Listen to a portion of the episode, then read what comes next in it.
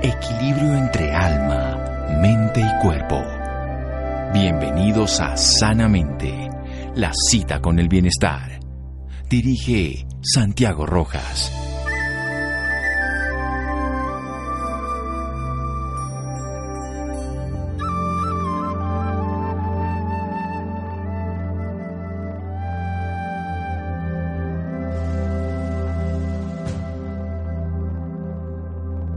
El apetito está gobernado por nuestros pensamientos, pero el hambre está gobernada por el cuerpo. Clement Martin. Buenas noches, estamos en Sanamente de Caracol Radio. Quiero hacer un reconocimiento a nuestro invitado de esta noche, médico nutricionista, presidente de la Sociedad Argentina de Obesidad y Trastornos Alimentarios, director de la Escuela de Posgrado de Obesidad, miembro del Comité Ejecutivo de la Federación Latinoamericana de, de Sociedades de Obesidad, Julio Montero.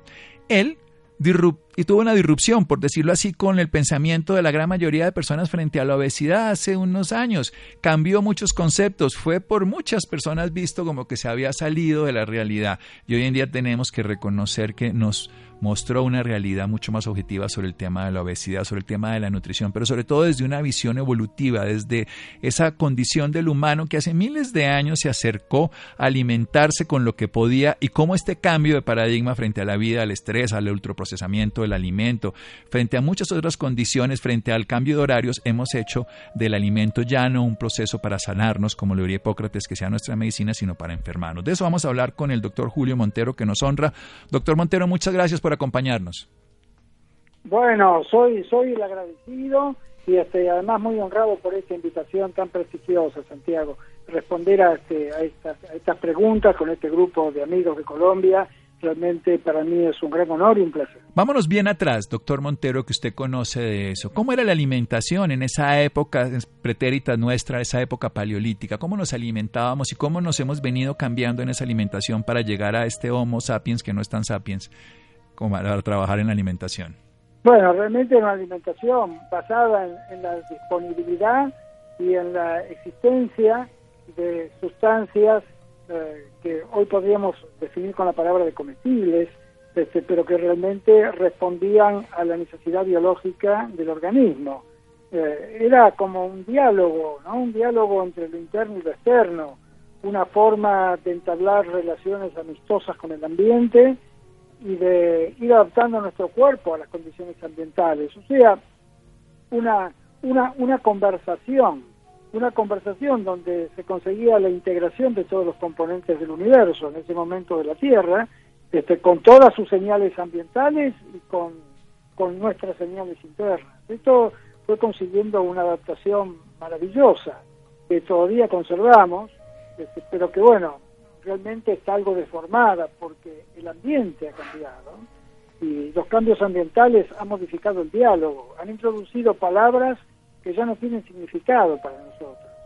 Y, este, y estas, estas palabras que son las nuevas señales este, hormonales y las nuevas señales metabólicas que provienen del ambiente desorientan a nuestro, a nuestro material genético que toma decisiones que a veces no son del todo convenientes.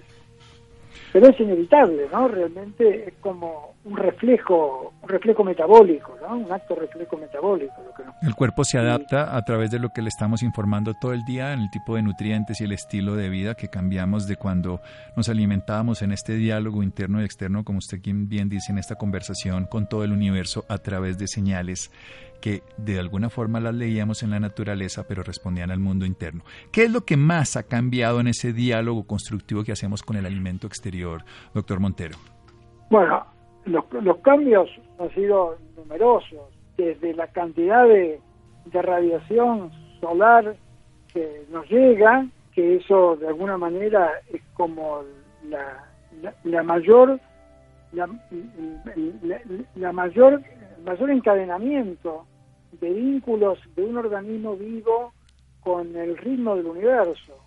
Eh, la luz es la forma en que nosotros encajamos en, el, en la sinfonía celestial y donde podemos empezar a establecer conductas y comportamientos predictivos, que es como una ventaja evolutiva, cuando un organismo puede predecir el futuro, este, se anticipa este, tomando, tomando medidas o, disponiendo sistemas eh, adaptativos que funcionan de una manera óptima. Entonces, la luz y, sus intermediarios, de alguna manera, es el primer paso para sincronizarnos con el universo y adquirir esta capacidad predictiva. La segunda... Vamos a hacer un corte, doctor Montero, vamos a hacer un pequeño corte y seguimos en un instante después en Sanamente Caracol Radio. Síganos escuchando por salud. Ya regresamos a Sanamente. Bienestar en Caracol Radio. Seguimos en Sanamente.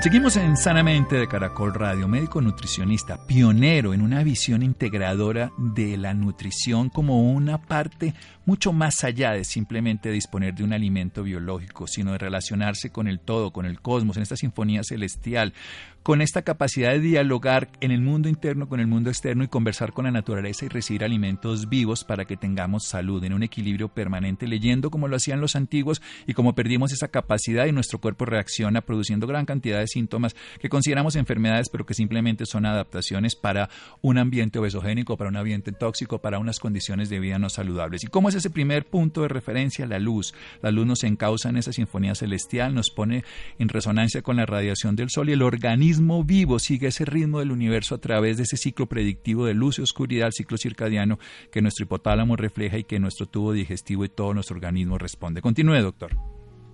Extraordinaria síntesis, Santiago, realmente este, he aprendido He aprendido Pero si usted lo dijo, yo no lo dije. Pero ahora está mucho mejor dicho. Realmente muy bueno. Y este, sí, bueno, la segunda, la segunda gran fuente de comunicación y de, diálogo es la alimentación. La alimentación este, es después de la respiración, que muchos cambios no, no ha podido tener porque es tan crítica que cualquier cambio significativo eh, termina con la extinción de la especie. Este, la alimentación. Que no, podemos acumular el oxígeno, tenemos que hacerlo en cada momento de la respiración. Este, eh, la alimentación ha sido el gran, el gran cambio, el gran cambio en este diálogo y realmente ha sido un cambio que además ha sido progresivo, se ha ido construyendo o se ha ido deformando progresivamente a través de, los siglos. Entonces son cambios imperceptibles que han tenido un efecto acumulativo y, este, y que han pasado como desapercibidos durante muchísimo tiempo. Y recién ahora donde se ha acelerado estrepitosamente el cambio alimentario, este, no solo por los cambios en la calidad, sino por el cambio en la frecuencia y en el acceso a este nuevo tipo de comestibles que no merecen llamarse alimentos, porque un alimento implica un equilibrio, una armonía alimentaria que no tienen este, los nuevos alimentos que se están fabricando eh, en, fábricas este, con productos químicos este, que eran desconocidos para nuestra especie. Realmente esto ha alterado todo el diálogo y ahora llegan con una facilidad tremenda al interior de los hogares y empiezan a ejercer sus efectos ya en la vida fetal, con lo cual este, su este cambio como, comunicacional es tan precoz que, ya está haciendo efectos que van a durar el resto de la vida. ¿no? Realmente estamos ante una encrucijada. Este, la, la, la humanidad está frente una encrucijada que tenemos que trabajar todos los días porque usted bien lo dice, en este diálogo y en esta comunicación, los nuevos nutrientes que no, no son nutrientes como tal, digamos los nuevos comestibles, como usted bien lo dice, que no son alimentos, no generan equilibrio, nos hablan en un lenguaje que el cuerpo no puede comprender. Por ejemplo, hablemos de las grasas trans, esas grasas que hidrogenamos, que cambiamos las moléculas y generamos una rotación distinta y que el cuerpo no puede hacer nada con ella. ¿Qué hace cuando le llega algo que no puede traducir en el lenguaje biológico armónico de un diálogo de compensación interna con el el exterior, ¿qué le pasa al organismo? Bueno, el organismo empieza a, tomar medidas eh, aproximadas para tratar de neutralizar esos, efectos este, que, que, le son desconocidos y que le son totalmente ajenos. Y entonces algunas de esas, de esas respuestas que tiene son más o menos atinadas porque promueven a la neutralización y a la desintoxicación y otras son equivocadas en el sentido de que si bien son coherentes con, con el origen de la señal, este, los efectos que produce este, esta mala interpretación este, son deleterios para el organismo. Y entonces esto se traduce en una serie de problemas metabólicos que luego se transforman en enfermedades. Y esto incluye no solo las grasas, sino también a una serie de, compuestos químicos que, que, las, que suelen imitar a los nutrientes, como por ejemplo todo el proceso de edulcoración artificial que, cambia la relación con los comestibles y este, imitando el azúcar, por ejemplo, ¿no? o imitando a los edulcorantes naturales que tienen los alimentos. Este, toda esta deformación hace que diversas partes del organismo empiecen a sufrir. Algunos cambios son metabólicos, como por ejemplo la arteriosclerosis, este, y otros son eh, están en el área psicológica o emocional, como suele ocurrir con los cambios en los neurotransmisores cerebrales, que producen un desequilibrio en, los vínculos, un desacople entre el contenido nutricional y el contenido eh, gratificante que tiene el alimento, se produce un desacople, un desajuste, ¿no? O sea que ya el efecto que produce el alimento en nuestro cerebro no está relacionado con el efecto nutricional que produce. Y este, este desacople es como dar una falsa información al organismo. Y bueno, esto termina después produciendo un sobreconsumo y este sobreconsumo tiene que ver con el, con el desarrollo de la obesidad, que es el ícono de, del ejemplo de la mala alimentación, ¿no? Pero hay otros efectos que no se ven y que no se pesan, este, que se producen a nivel interno del organismo, ¿no? Lo que se llama este, la alteración del, del medio interno. Bien, una obesidad que es la consecuencia precisamente de esta desacople entre lo que comemos de tipo de, de, punto de vista que llamaríamos nutrientes y lo que nos genera gratificación que básicamente pueden ser imitantes de nutrientes como estamos viendo en este caso grasas inadecuadas, grasas trans o los edulcorantes artificiales que nos dan la sensación de dulzura, nos dan la sensación de placer, que nos generan la motivación a un sobreconsumo que entre tantas consecuencias por una adecuada relación nutricional inadecuada y sobre todo por una condición que nos alteran todo ese equilibrio interno, terminamos generando una respuesta que llamamos obesidad. ¿Cómo podemos hacer en nuestra cotidianidad, las personas de a pie, el, paciente, para renunciar a ese sistema que nos está llevando a enfermarnos desde el punto de vista de hacer un desacople entre lo nutricional y lo gratificante y que nos está llevando a consumir lo que no es útil ni necesario simplemente por el gusto y a un desequilibrio que termina siendo enfermedad? Bueno, esto es un proceso que no, es fácil, no, es fácil de, de, clarificar porque tiene muchos componentes que enturbian, el, enturbian la cancha, ¿no? O sea, este, producen eh, una, un, efecto de, ocultamiento de las, de las realidades.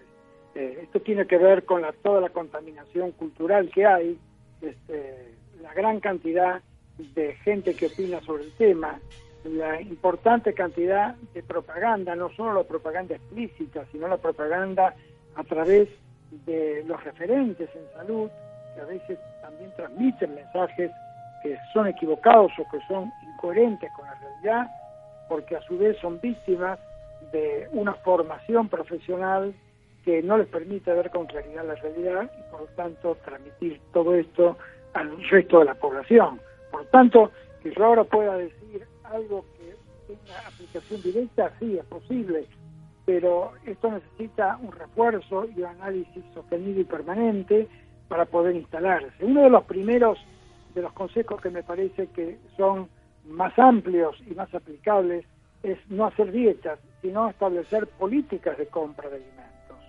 Bueno, eso es este, muy importante, no hacer dieta, sino desarrollar un programa consciente de lo que vamos a comer.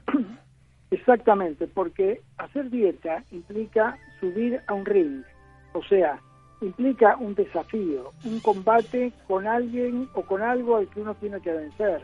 Y aunque se convierta en vencedor, no se puede vivir en conflicto armado toda la vida.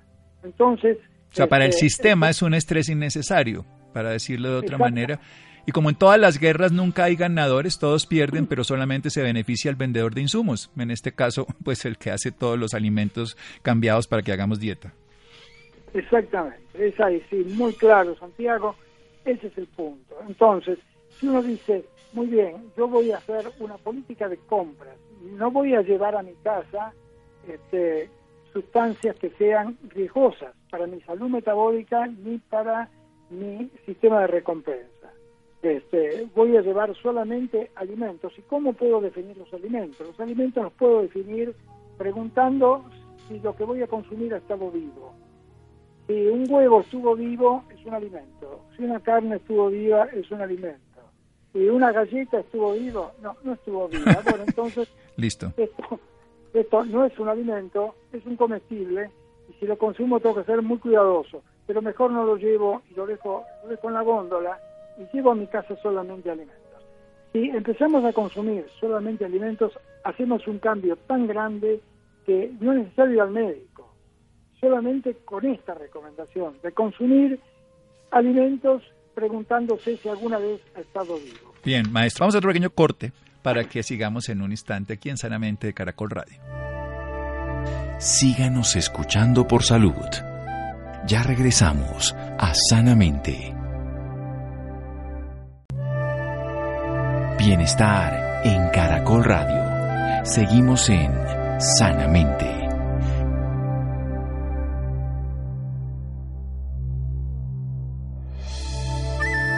Seguimos en Sanamente de Caracol Radio, médico nutricionista, presidente de la Sociedad Argentina de Obesidad y Trastornos Alimentarios, un pionero, alguien que hacerle un reconocimiento porque cuando todos hablaban en una dirección, él ya nos estaba mostrando, no a través de ser visionario, sino a través de ver la historia del ser humano, de comprender este diálogo maravilloso que existe en la naturaleza cuando integramos la comida viva. Nos define que no tenemos que hacer dieta, porque hacer dieta es un desafío permanente, un combate que aunque sintamos que ganamos, en realidad no ganamos porque generamos tal tensión y tal sufrimiento innecesario, pero además beneficiamos a los que generan todo tipo de alimentos favorecedores para que cambiemos los alimentos, como pasó en la década de los 80, que quitamos el azúcar, perdón, que quitamos la grasa para mejorar los alimentos que hacían daño, supuestamente la grasa que era mala, y les, llenamos de azúcar y empezamos a generar otras enfermedades. Hay una industria que se beneficia, pero hay unas personas que sufren. Las políticas de alimentos significa que uno sepa que no va a llevar comidas riesgosas, alimentos riesgosos para la salud desde el punto de vista metabólico y también que no sean interesantes para el sistema de recompensa que solamente nos va a dar disfrutes, pero no van a ser nutrientes, van a ser comestibles, pero no son alimentos, no van a generar equilibrio y armonía. ¿Cómo lo logramos? Preguntémonos, ¿eso que llamamos alimento, sí, ¿cómo lo sabemos? ¿Estuvo vivo alguna vez? ¿Ese huevo estuvo vivo? Por supuesto. ¿Ese vegetal estuvo vivo? Claro, en la tierra, estuvo en el agua, si es un alga, pero estuvo vivo. Pero esa galleta jamás estuvo vivo. Continúe, maestro. Bien, eso es un poco como una regla muy general que, se puede aplicar a todas las personas. O sea, que esto no requiere que haya una intervención médica, porque es una, eh, es una recomendación absolutamente saludable para todos los seres vivos de todas las edades y de todas las condiciones. Así que yo diría que como que esto es la gran palanca, y no es una palanca aislada, sino que además hay organizaciones muy importantes que respaldan este tipo de iniciativa alimentaria, como por ejemplo la Organización Panamericana de la Salud, que a través de su sistema alimentario NOVA reclasifica a los, a, los alimentos dándole categorías según el grado de procesamiento que han tenido. O sea, que toma en cuenta la modificación que ha sufrido un alimento o toda la ingeniería alimentaria que se ha utilizado para producir un comestible y lo clasifica en base a estas categorías. O sea, nos saca de las categorías anteriores, que eran clasificaciones químicas este, y clasificaciones en base a nutrientes, y nos lleva a un grado superior de abstracción, que es un nivel como más completo, en donde divide a las cosas que nosotros comemos según el grado de procesamiento que estos han sufrido por la manipulación humana. De esta manera, este, hay un grupo de alimentos que no ha tenido manipulación, y es lo que yo estoy proponiendo, que no tienen procesamiento o que el procesamiento es mínimo, como por ejemplo el pelado o el cortado o la cocción al hervor o expuesto al, calor del fuego. Esas son mínimas intervenciones y esto es el grupo de alimentos más deseables.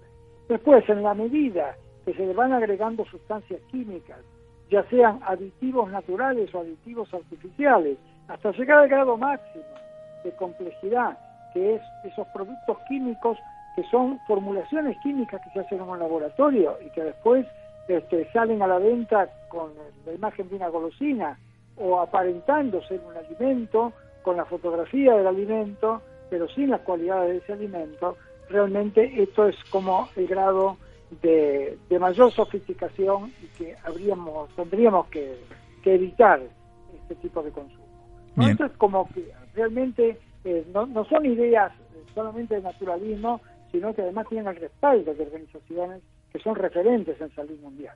Sí, ya, ya nos lo están hablando organizaciones regentes de la salud en Latinoamérica, en Hispanoamérica en, y en el mundo entero. Entonces, ese procesamiento mínimo, que sería simplemente una transformación de la estructura del alimento por un poco de calor, un poco de hervor en el vapor o básicamente el pelado, el rayado para tenerlo en otra forma. Pero ya cuando empezamos a colocar aditivos, estamos cambiando la composición del alimento y lo estamos llevando incluso a que dure más tiempo cuando nosotros hacemos un pan durar un poco, unos dos o tres o cuatro días antes de modificarse, porque es una comida que tiene vida en el trigo o en lo que se haya hecho el centeno. Pero cuando lo llevamos a una góndola y lo tenemos varios meses, pensemos que algo lo han hecho para que dure tanto tiempo. Y tercero, esas formulaciones químicas que ya ni siquiera son alimentos, sino son algún tipo de ingrediente de cualquier estilo químico que lo volvemos atractivo desde el punto de vista del gusto, del sabor, de este estimulante que nos genera la motivación de consumirlo, pero que no nos va a nutrir. Y la pregunta es, maestro, ¿esto nos puede llevar a enfermarnos? ¿Esos alimentos llevan a trastornos ya, no solamente el sobrepeso, que es una adaptación, sino una enfermedad como tal? Bueno, sí, claro, tengamos en cuenta, por ejemplo, tomando un poco el hilo que, lo dejaste, Santiago, este, tomando el hilo que me dejaste, un, un pan como comía Jesucristo tenía tres componentes, ¿no? Harina, sal y agua y este y, ahora un pan de molde, estos planes elaborados tienen 37 componentes, de los cuales 34 no corresponden al pan, sino que corresponden a intervenciones que hace la industria para mejorar las cualidades de ese pan, pero que realmente no son ventajosas para el que la consume, sino que son ventajosas para el que lo vende.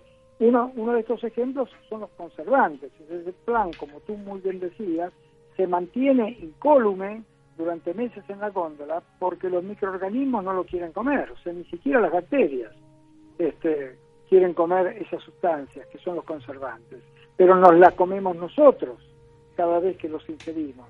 Y estos conservantes que hacen el efecto de mantener libre de, de organismos vivos al pan, también actúan sobre nuestro medio intestinal, y nos cambian la flora intestinal. Entonces, a través de estas acciones tan generales, que son independientes de cuántas calorías tiene lo que estamos comiendo, se empieza a modificar el funcionamiento del organismo.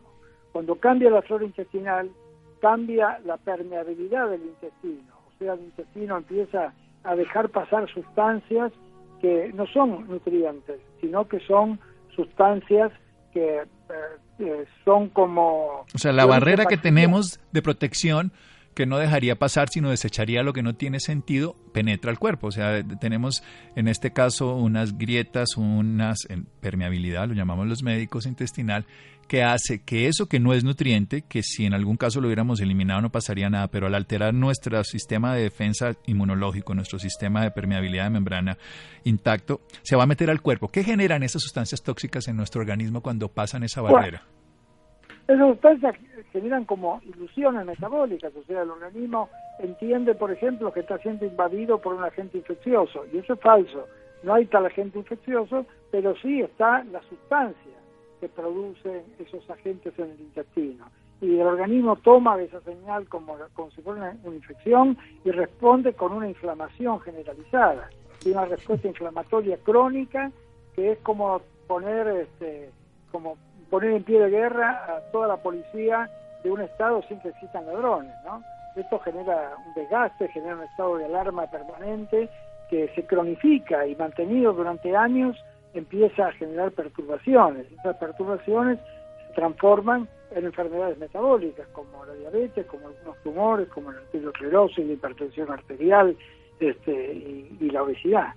Entonces, este, realmente este, este cambio de señales exteriores producidas por el mal funcionamiento, en este caso del intestino, generado por el agregado de los conservantes y preservativos a los alimentos de alto grado de procesamiento, es un mecanismo de enfermedad este, que, que, no tiene que ver directamente con, con un efecto químico eh, inmediato, sino con una perturbación de la función del organismo, lo cual lleva a que eh, este efecto se diluya y pase como desapercibido. Por eso que la organización de la alimentación en base al grado de procesamiento es fundamental para cambiar el lenguaje con que los médicos nos vamos a dirigir y nos vamos a entender con nuestros pacientes. Hoy, sorprendentemente, yo me encuentro que mis pacientes, por lo menos en la ciudad de Buenos Aires, donde yo trabajo, me hablan a mí con un lenguaje químico que me sorprende. O sea, tan claro, es como imposible. Quieren que yo les, me dicen si comen muchas proteínas o si comen muchas grasas o si se hablan de vitaminas, hablan como si fueran expertos y usan palabras y términos que no tienen ningún significado y que ellos creen que tienen un significado. Este, y esto es producto de, toda esta mala información que nosotros hemos utilizado, que en un, momento fue útil y que fueron los orígenes de la nutrición, pero que ahora ha cambiado tanto el entorno que nosotros tenemos que ayornarnos y modificar las categorías este, en las cuales agrupamos a los alimentos que tenemos para poder comunicarnos con la población y que esta comunicación sea eficaz, o sea, que sea interpretado de la misma manera que es proferida. Que esto es uno de los problemas que tenemos que manejar. El problema de la comunicación es fundamental. Y los alimentos además son lenguajes de palabras completas, no solamente son letras, como sería proteínas, vitaminas, minerales, y que si los tenemos que conjugar en el alimento vivo están todas y lo que necesitamos es tener alimentos, alimentos que ellos mismos, el organismo sabe lidiarse con ellos, lo que no sabe lidiarse es con productos que se acaban de inventar o que les damos en una cantidad y en una forma inadecuada. Y usted utilizó otra estrategia cuando nos habló de los alimentos que quiero traer.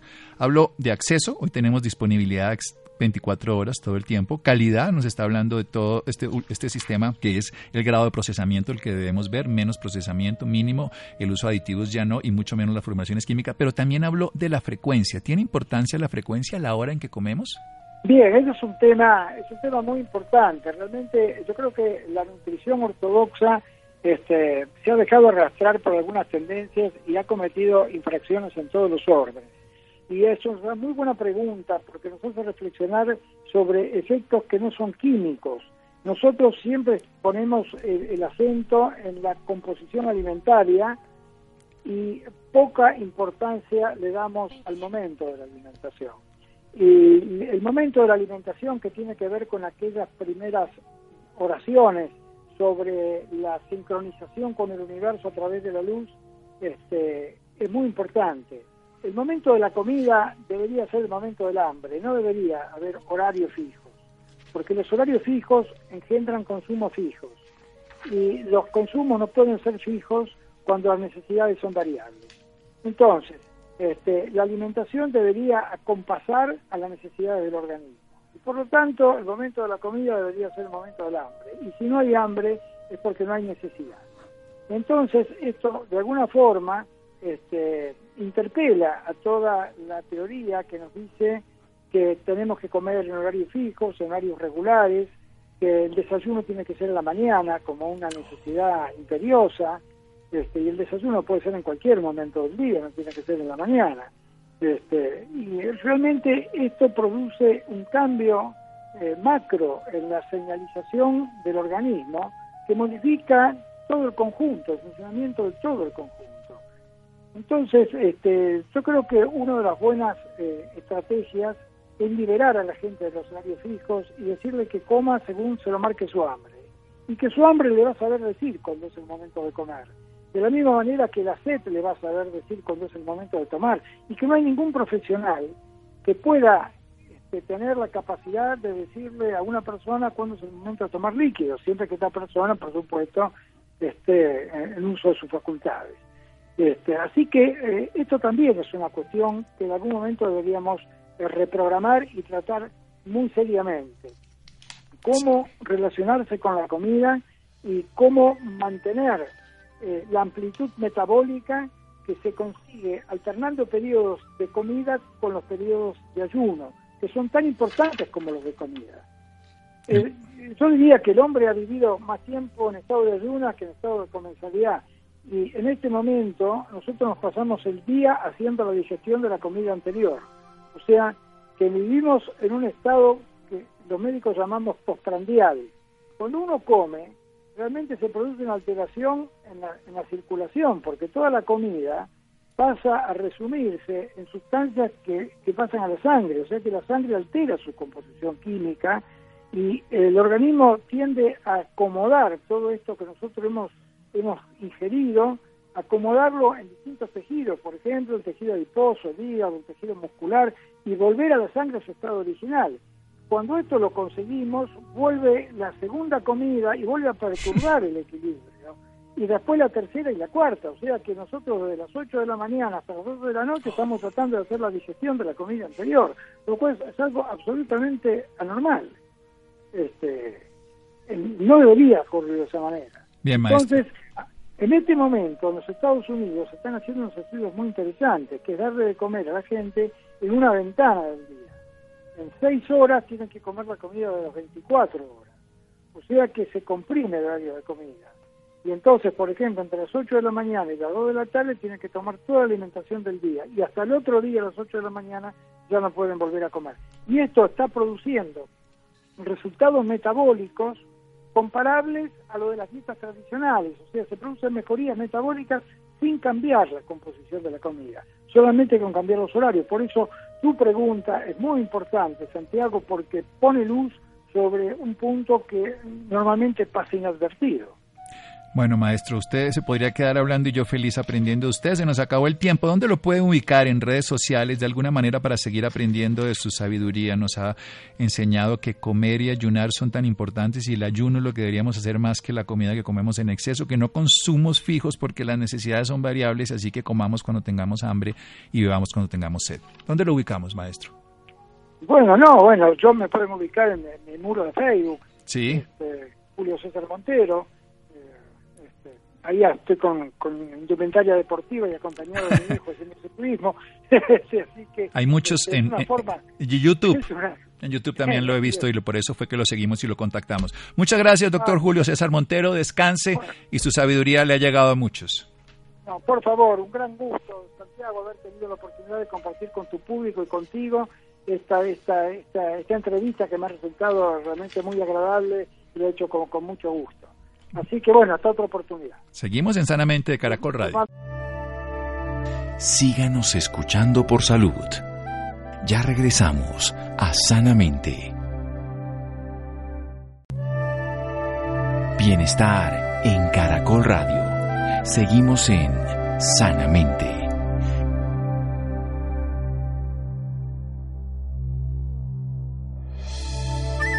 Seguimos en Sanamente de Caracol Radio. Para los interesados, Julio César Montero en Facebook. Van a encontrar en el muro mucha información, pero también pueden entrar. Hay muchas, muchas de las diferentes entrevistas que se le han hecho a este maestro de la medicina y la nutrición, a un pionero en, en versiones tan simples como ir a lo natural, como no tener consumos fijos en horarios fijos, porque las necesidades son variables de acuerdo a la actividad, al día, al horario, pero sobre todo aprender a respetar esas señales del cuerpo como la sed y el hambre para consumir esos alimentos y nunca llenarnos ni no sobrepasarnos. Y aprender a ayunar algo que fisiológicamente hicimos la humanidad durante años y esas ventanas fisiológicas, entre más tiempo los dediquemos nosotros a que el cuerpo integre, no comiendo, por supuesto, en ayuna nos va a ir mucho mejor. Bien, vamos a cambiar de tema. Precisamente vamos a buscar soluciones para la prevención, diagnóstico y acceso a tratamientos para la malaria y la enfermedad de Chagas. La enfermedad de Chagas es potencialmente mortal, es una enfermedad que afecta a muchos sistemas y en Colombia existe de manera endémica y altera funciones muy graves como la función del corazón. Afecta a más de 6 millones de personas, dice la Organización Mundial de la Salud, ya en el mundo entero. Y en Colombia, pues hay un número muy grande, más de 400.000 personas infectadas y 5.274 casos nuevos se reportan cada año. Y solamente de esos, menos del 20% reciben tratamiento. Santiago, buenas noches. Buenas noches Santiago para usted y para todas las personas que nos escuchan a esta hora. Las enfermedades tropicales como la malaria y la enfermedad de Chagas generan efectos en la salud perdurables que afectan el crecimiento, el desarrollo físico e intelectual y la capacidad de aprendizaje. A su vez, tiene impactos tanto económicos como sociales, pues disminuye la productividad laboral y, por lo tanto, la capacidad de generar ingresos adecuados.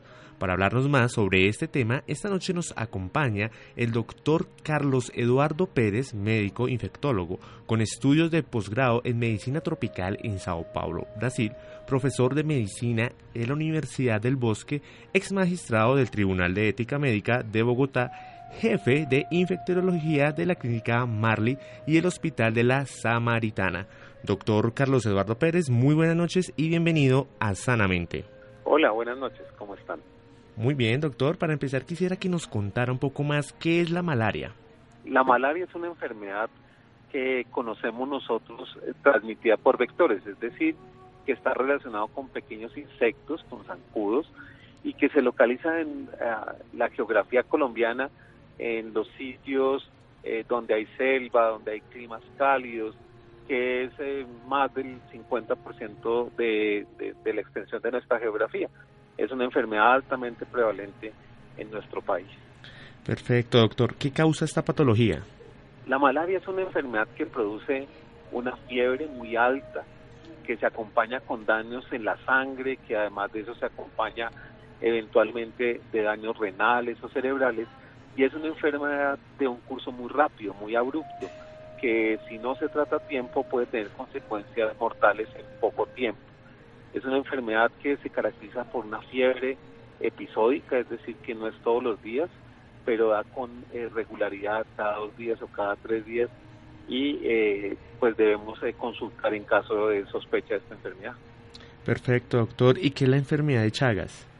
La enfermedad de Chagas es otra enfermedad transmitida por vectores, pero esta ya no es por unos eh, zancudos, sino es por otro tipo de vectores que se localizan básicamente en las construcciones hechas con adobe o en las palmas. Eh, esta, este es un chinchecito, este es un, un vector que en, el país está en la región de los Santanderes, en los llanos orientales y en varias zonas del país y transmite por la deyección de estos insectos en la comida o sobre la piel de los humanos una enfermedad que afecta principalmente el corazón, produciendo un daño cardíaco que puede ser eh, fatal. Perfecto, doctor. ¿Qué clase de tratamientos existen para tratar estas enfermedades? Eh, lo, interesante de estas dos enfermedades, de la malaria y el Chagas, es que tienen tratamiento y que los tratamientos son curativos para las enfermedades siempre y cuando el diagnóstico se haga tempranamente y se haga eh, rápidamente. Eh, por eso es la invitación a sospechar más, a que conozcamos más de esta enfermedad para poder ofrecer un tratamiento oportuno y rápido. Perfecto, doctor. Con eso que usted nos está diciendo, ¿qué síntomas son los que nos ponen en alerta para visitar al médico? Cuando visitemos las zonas que llamamos tropicales o ante la picadura de insectos, la presencia de fiebres, es, siempre necesario consultar al médico. Muchas veces nosotros nos automedicamos o recurrimos a, las droguerías y se pueden perder oportunidades para el diagnóstico. Eh, cuando estamos expuestos a múltiples picadores de insectos, cuando estamos en zonas selváticas, boscosas, eh, y hay presencia de fiebre, dolor de cabeza o algún síntoma, siempre será conveniente recurrir al médico para que indague más sobre alguna de estas enfermedades. Perfecto, doctor. ¿Qué impacto tienen en la sociedad estas enfermedades? Miren, estas enfermedades, eh, como se decía en la introducción, disminuyen la capacidad laboral y afectan mucho a la población joven.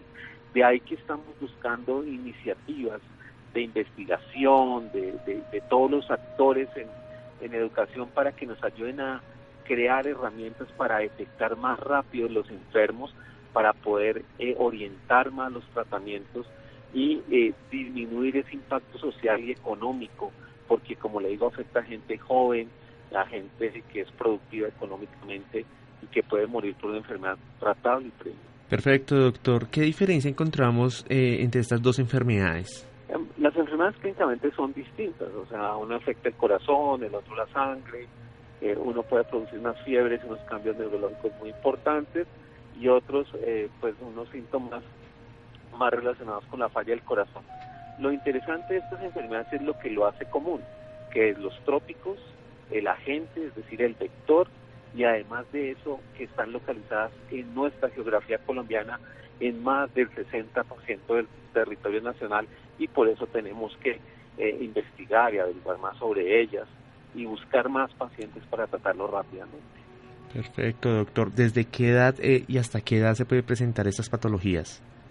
En todas las edades se presentan las patologías porque todos podemos ser susceptibles de la eh, picadura o de eyección de alguno de estos insectos y por eso eh, tanto niños como adultos debemos buscar la enfermedad y como le digo, buscar herramientas para hacer diagnósticos más rápidos en, en la población colombiana. Perfecto, doctor. ¿Qué herramientas nos ayudan a esa búsqueda? Primero, pues el fortalecimiento de nuestros médicos para que conozcan más de las enfermedades, pero hay muchas personas que son importantes, importantes actores son en la comunidad, los promotores de salud, las enfermeras, eh, las personas que hacen brigadas, ellos pueden reconocer este tipo de enfermos, además de eso hay personas que trabajan sobre el control de los vectores, es decir, sobre el control de los insectos, las fumigaciones, el conocimiento entomológico, epidemiológico de las zonas, todas estas personas son actores para controlar la enfermedad. Y mire que hay muchas universidades y muchos médicos y muchos investigadores que quieren ayudarnos a tratar que esa enfermedad eh, se, o estas enfermedades se erradiquen. Por eso es que no es una acción solamente médica, sino de toda la comunidad científica para buscar soluciones hacia estas enfermedades. Perfecto, doctor. Precisamente eso quería preguntarle sobre la investigación que se adelanta. ¿Tiene eh, conocimiento de alguna investigación que se adelante actualmente en Colombia para estas enfermedades? Hay muchos grupos que están trabajando, eh, algunos eh, oficiales liderados por el Instituto Nacional de Salud, el Ministerio de Salud, buscando el control de las enfermedades, otros los hacen diferentes entidades universitarias y grupos de investigación eh, hay unas eh, iniciativas a través de, eh, de promoción para que estos grupos de investigación tengan financiamiento. En nuestra página de internet se llama cuál es tu propósito.com y aquí estamos dando oportunidad para que los grupos que tengan ideas, innovación, uso de tecnología para desarrollar eh, control de enfermedad de estas enfermedades puedan tener recursos y puedan darle luz verde a sus ideas. Perfecto, doctor. ¿Estas enfermedades solo dan en zonas tropicales? Son enfermedades del trópico y muchas de ellas enfermedades relacionadas no solamente con la belleza de nuestros climas, sino lamentablemente con la pobreza que muchas veces eh, pues acompaña eh, la falta de acceso de servicios de salud, la falta de educación acerca de la prevención y por eso es que es una población vulnerable y de ahí que tengamos que trabajar eh, por los más necesitados, sobre todo en enfermedades que, como le digo, son prevenibles y tienen tratamiento. Perfecto, doctor. ¿Qué consejo le puede dar a nuestros oyentes sobre este tema? Lo primero es como dos mensajes. Uno a la comunidad en general, que eh, siempre se informen cuando vayan a viajar a zonas boscosas, tropicales, húmedas, eh, acerca del uso de repelentes, de protección, que consulten al médico para poder hacer digamos, una, una asesoría para que disminuyan la probabilidad. Y otro, a todos nuestros grupos de médicos, de jóvenes investigadores, de sociólogos, de antropólogos, de médicos, de bacteriólogos, para que crean en ellos, para que busquen soluciones y para que busquen el apoyo para eh, ofrecer nuevas alternativas para la búsqueda y tratamiento de las enfermedades. Solamente entre todos y no esperando que el extranjero nos traiga una solución, sino somos nosotros que tenemos que buscar las soluciones a nuestros problemas. Perfecto, doctor. Las personas interesadas, ¿dónde lo pueden contactar? Eh, nosotros tenemos dos canales, uno para aplicación para eh, eh, apoyo para iniciativas de investigación, lo pueden hacer a través de la página cualestupropósito.com y, para tener información científica acerca de las enfermedades tropicales e infecciosas tenemos otra página que se llama infectoweb.com. Eh, estas son páginas lideradas por científicos que buscan promover el control de las enfermedades por vectores y en cualtupropósito.com, propósito.com estamos dando apoyos financieros para grupos de investigación. Doctor Carlos Eduardo Pérez, gracias por esta información y por acompañarnos esta noche en Sanamente. Un gran abrazo a Santiago, a ti y muchísimas gracias por la oportunidad. Bueno, Santiago, aprendemos, esa es la idea, enseñamos, eso es lo que queremos. Compartimos, gracias a Laura, gracias a Ricardo Bedoya, gracias a Camila, a Jonathan, a Jessy Rodríguez, quédense con la voz en el camino con Ley Martín, Caracol piensa en ti. Muy buenas noches.